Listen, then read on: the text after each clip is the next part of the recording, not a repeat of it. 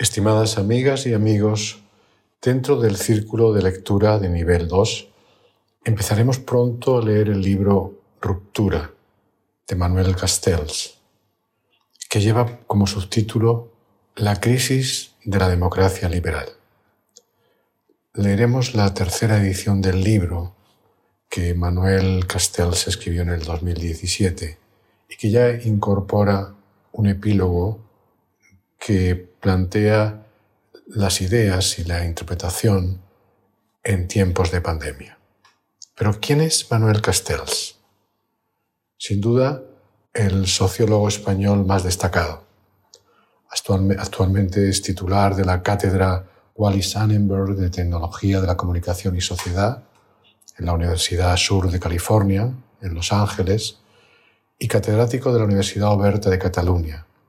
Hasta diciembre del 2021 fue ministro de Universidades de España en el gobierno de Pedro Sánchez. Si navegas por las redes, podrás saber que Castells tiene 23 doctorados honoris causa, porque a partir de su trilogía La Era de la Información, fue considerado un referente mundial.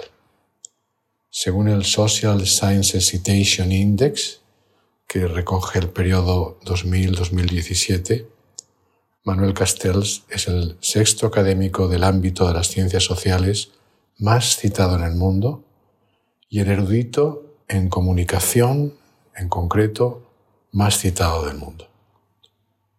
Su principal trabajo académico y como investigador se ha centrado en la relación de la información y el poder, y la comunicación y la tecnología, llegando a la conclusión que el poder de la tecnología abre una nueva era de la humanidad, en la que somos redes, en los que la realidad se produce en redes. Hoy, por ejemplo, los mercados financieros se materializan en redes electrónicas. Con un poco de humor podríamos decir que estamos enredados.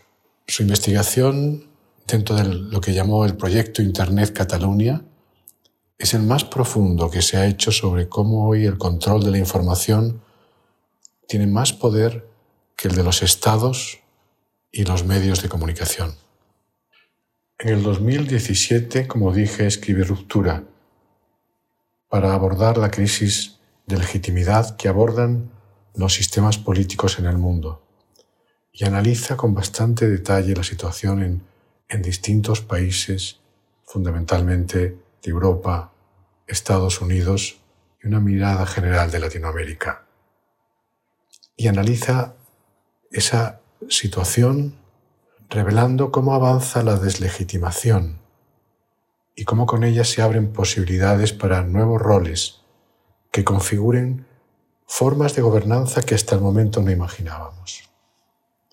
Incorpora en, la última parte, como les decía antes, esta, esta mirada de la nueva realidad que estamos viviendo y que ha traído la pandemia y el desaprovechamiento de un posible sentimiento de unidad nacional que podría haber surgido de ese momento, debido fundamentalmente a las profundas situaciones de desigualdad que hoy existen y por tanto las distintas formas que hemos tenido de vivir esa situación aparentemente general. La consecuencia, plantea Castells, es que la incapacidad para producir ese sentimiento de solidaridad y unión, sumadas al, al riesgo sanitario que sigue existiendo en el mundo porque vemos que puede repetirse a las consecuencias económicas en la mayor parte de la ciudadanía y al sentimiento de exclusión social, puede llevarnos a un escenario de suma gravedad y riesgo para quienes imaginábamos el avance hacia un mundo en paz, más social, más justo, más abierto. Su epílogo supone entonces un llamado a la acción para evitar que sigamos refugiándonos en modelos que no han sido capaces de dar respuesta a los problemas que ellos mismos han creado. Porque su razonamiento parte de considerar que no podemos hablar de reconstrucción ante esta conciencia de la disfuncionalidad de la sociedad que vivimos. Nos enfrentamos, por tanto, a la reestructuración o a la transformación. Y quiero leerles eh, un párrafo de, su última página del, epílogo, cuando hace esta diferencia y, plantea, por tanto, que, y cito, reestructuración mediante el endurecimiento de un modelo de capitalismo aún menos redistributivo y aún menos respetuoso con el planeta, que dé prioridad absoluta a la estabilidad y rentabilidad del sistema financiero, manteniendo a raya cualquier reforma social profunda. Transformación si la nueva frontera de la economía se expande hacia la transición ecológica y hacia una redistribución social que amplíe en el mercado interno y propicie un nuevo modelo de desarrollo sostenido en una fiscalidad que grave el capital financiero y tecnológico en los mercados globales. En ambos casos se requieren instituciones políticas fuertes, asentadas ya sea el neoautoritarismo de un Estado centralizado o en una relegitimación de la democracia. En la preparación de las pautas del círculo de lectura en el que trabajaremos sobre este libro, reflexionaremos desde la mente y el corazón sobre el mundo que describe y sobre nuestro papel en ese mundo. Incursionaremos en los dos escenarios para sentir qué nos provocan y en qué lugar nos dejan. Sin duda, abogaré por la transformación que es como decir, abogaremos por la grandeza. Pero sí, podemos hablar ciertamente de la crisis de la democracia liberal. Y si podemos hacerlo es porque hay razones muy diversas que confluyen en ella. Una de ellas es la lejanía, el, error de considerar que representar es el resultado de un voto de alguien que muchas veces ni siquiera conoció el programa y sobre todo de alguien que nunca fue escuchado directamente. Podemos seguir pensando en la democracia indirecta cuando todo es directo, personalizado, perfilado en ese otro universo que la tecnología ha creado, por muy artificial que pueda ser esa creación.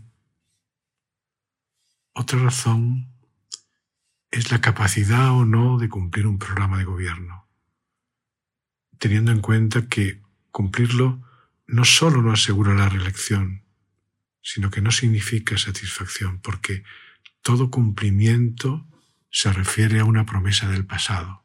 Cumplimos con lo prometido en el pasado y lo cumplimos en un presente que se ha reconfigurado y en algunos casos de una forma drástica tanto que tenemos la sensación de estar viviendo en un mundo muy diferente al que un año o dos años o tres años antes eh, fueron motivo del acceso al poder.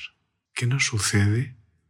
Que arrastrados por, por la idea de que el poder significa saber, nos consideramos capaces de entender aquello que no hemos dado tiempo, no nos hemos dado tiempo para escuchar o de reflexionar sobre lo que en algún momento escuchamos. Otra es la relación con la verdad y lo que ello implica. Una asignación de atributos que hoy también son leyenda. Ni la derecha es la depositaria de la pragmática, ni la izquierda lo es de la poética, ni la derecha es la depositaria del desarrollo económico, ni la izquierda el bastión de lo moral, hay que reconocer que las viejas etiquetas están descodificadas. Requerimos gestión de la realidad, gestión de una nueva realidad y saber que la cantidad de promesas nos pueden llevar a despertar una expectativa, pero que para desarrollarlas hace falta un tiempo que no tenemos, unos recursos que no tenemos, unas capacidades que tardaremos en tener, si es que no estamos dispuestos a gestionar alianzas en un proyecto que incluya las distintas miradas. Tal vez ese sea el kit de la cuestión. Llegar a ser una alianza responsable de nuestro devenir. Castells, frente a las cuentas optimistas de los globalizadores, plantea que el principal problema no es la rebelión directa, sino la salida del sistema de cada vez un número mayor de personas de todas las edades, pero sobre todo de las nuevas generaciones. El grito de esas nuevas generaciones que consideran que el sistema político no los representa y que mantenerlo es destruir la posibilidad de su futuro, de un futuro que les permita encontrar sentido. Sin ese sentido, parece normal mantenerse al margen.